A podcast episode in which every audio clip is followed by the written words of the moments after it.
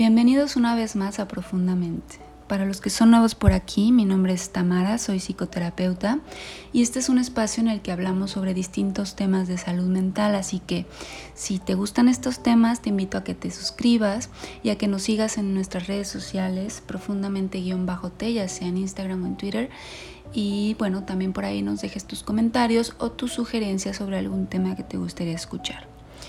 Bien, entrando en el tema del episodio de hoy, hay un tema que a mí me llama mucho la atención y que cada vez lo vemos con más frecuencia, ya que debido a esta exposición de las figuras públicas en redes sociales, los influencers, los artistas, los políticos, etcétera, cualquier figura pública, pues claro, expone cada vez más su día a día, su vida privada.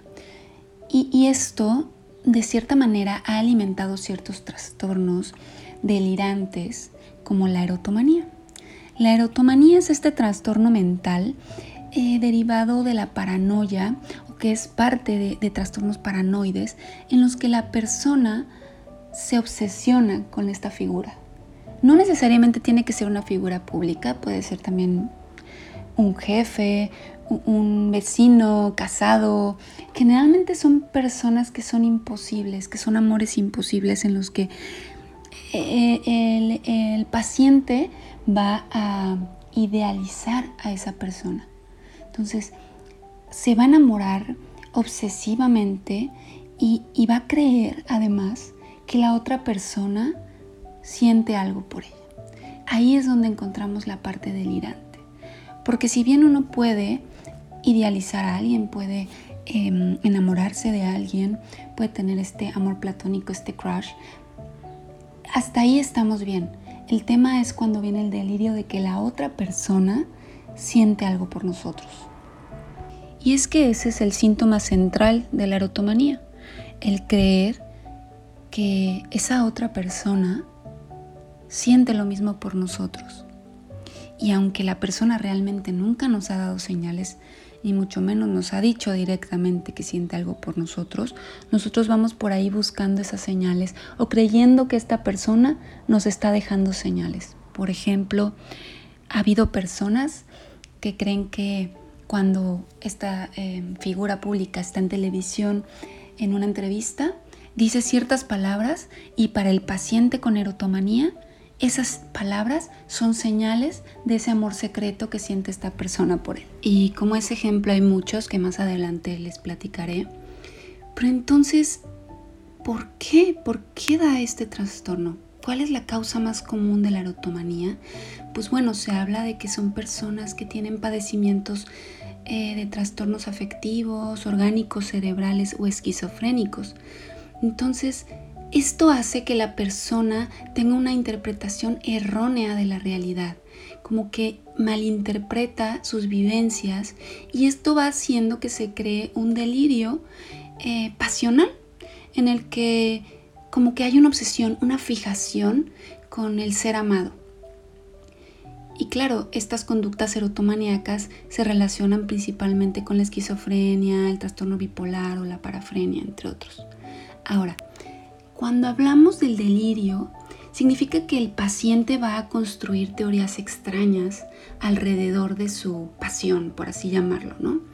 Entonces, va a ir construyendo estas teorías que mantienen su delirio, que le convencen que su delirio es real, que la persona amada realmente siente algo por ellos, ¿no? Entonces, aunque no haya un contacto real con la persona, el paciente se convence de que esto es real. Para que se den una idea del punto al que puede llegar este tipo de trastorno, hubo por ahí un caso famoso de una mujer que aseguraba que su amado le hacía llegar mensajes a través de matrículas de coches con los que se iba cruzando por la calle, de la presencia del color morado en algunos objetos y de otras señales camufladas que le iba enviando. Según ella, ¿no? Dentro de su delirio, él le mandaba señales. Entonces ella tenía que irlas como descifrando. Para casos más actuales, pues ahora se ve mucho con, por ejemplo, no sé si la persona sube una canción en redes sociales, ya se la está dedicando a ella supuestamente, ¿no? O puso un tweet que hablaba de amor. Ah, claro, es que es para mí. O sea, obviamente ese tweet es para mí, es una señal, es una indirecta para mí. O no sé, alguna historia de que está en tal lugar. Ah, es que es una señal para que yo vaya a ese lugar donde está. Me la está mandando para que yo me dé cuenta dónde está, entonces yo vaya a ese lugar. Ese tipo de cosas. Y bueno, ejemplos, les decía, hay miles. Por ejemplo, ya hace algunos años, como 10 años, hubo un tema ahí con Kim Kardashian, de un tipo que la acosaba, que trataba de contactarla todos los días, que iba a todos los eventos a los que ella iba se estaba totalmente obsesionado con ella, hasta el grado que ella tuvo que ponerle una orden de restricción. También, por ejemplo, Ivanka Trump, la hija del expresidente de Estados Unidos, tuvo un tema ahí con un tipo que la acosaba. Eh, este acoso duró por dos años y la amenazaba con suicidarse, le mandaba fotos por Twitter todo lleno de sangre, o sea, una cosa extrema, ¿no? También por ahí en los noventas un tipo que, acosaba a Madonna y que la amenazó con matarla y que afortunadamente lo mandaron a prisión, ¿no? Pero ha habido a lo largo de la historia de las figuras públicas muchos casos similares. Por ejemplo, también hay un caso con Selena Gómez en los que un, en un tipo de cuarenta y tantos años mm, que supuestamente creía que coqueteaba con ella y que después eh, tenía como estas alucinaciones de que conversaba con Dios y que Dios le pedía que la matara. O sea, puede llegar a ser muy peligroso. Tan peligroso como el caso de Jodie Foster, que es uno de los más famosos, en los que un seguidor que estaba súper obsesionado con ella y que estaba convencido de que ella lo amaba, creía que eh, disparándole al presidente de la época que era Reagan, eh, disparándole, ella iba a confesar públicamente su amor por él. También está el, muy conocido caso de John Lennon, en el que su acosador pues terminó disparándole y matándolo, ¿no? O sea, hasta ese punto puede, puede llegar o, tan peligroso es eh, la erotomanía. El problema mayor viene cuando la persona empieza a acosar a esta figura pública o ser amado. Entonces empieza obsesivamente a buscarlo, a intentar contactarlo, a mandarle cartas, a, estar fuera de su casa, de su trabajo. Em, hacen cosas que empiezan a incomodar realmente a esa persona a la que supuestamente tanto aman. Y obviamente empiezan a obtener rechazo y, a lo mejor quizás hasta actitudes a lo mejor un tanto groseras un tanto despectivas, porque claro, esta figura pública pues no entiende lo que está pasando, lo siente también hasta como una agresión, a quien le gusta que lo estén acosando, ¿no? Entonces, ¿qué pasa?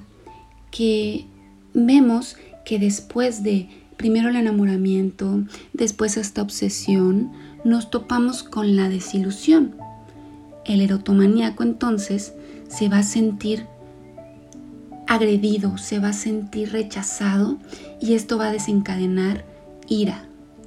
Y entonces es cuando nos topamos con casos en que el fan, el seguidor, ha atacado físicamente a, la persona que, que tanto admira, o a la pareja, o a familiares de la figura pública.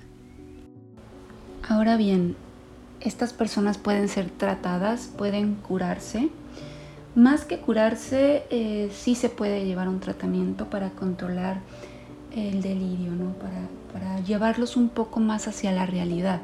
Para esto que se hace, pues bueno, obviamente se da un tratamiento psicológico en psicoterapia, un acompañamiento psicoterapéutico y principalmente un tratamiento psiquiátrico con antidepresivos, antipsicóticos, etc. Si logramos eh, este tratamiento interdisciplinario, pues entonces vamos a tener una mejor respuesta del paciente. Y bueno, finalmente eh, puntualizar que es un trastorno que se da principalmente en mujeres, también en hombres, pero es mucho más común en mujeres. Se dice que uno de cada tres eh, es hombre. Entonces, Vemos que se da principalmente en mujeres entre 30 y 40 años, mujeres muy tímidas, muy introvertidas, muy dependientes, con poca experiencia sexual, que tienden a idealizar mucho a los demás. Y como les decía, no necesariamente se tiene que dar en una figura pública. Se puede dar con compañeros de escuela, compañeros de trabajo, maestros, este, no sé, jefes, eh, etcétera, ¿no? Generalmente lo que sí es es que es esta persona que no les voltea a ver, que no les hace caso, que no, vamos, no tienen un vínculo cercano con la persona. Pero bueno, creo que ya se hizo bastante extenso este episodio. No me queda nada más que agradecerles el apoyo, agradecerles haber llegado hasta aquí y los que no están suscritos, por favor, suscríbanse, pongan la campanita, síganos también en Spotify, en Anchor y en distintas plataformas en las que estamos con el podcast. Em, y síganos también, como les decía al principio, en nuestras redes sociales arroba profundamente-t. Hasta la próxima.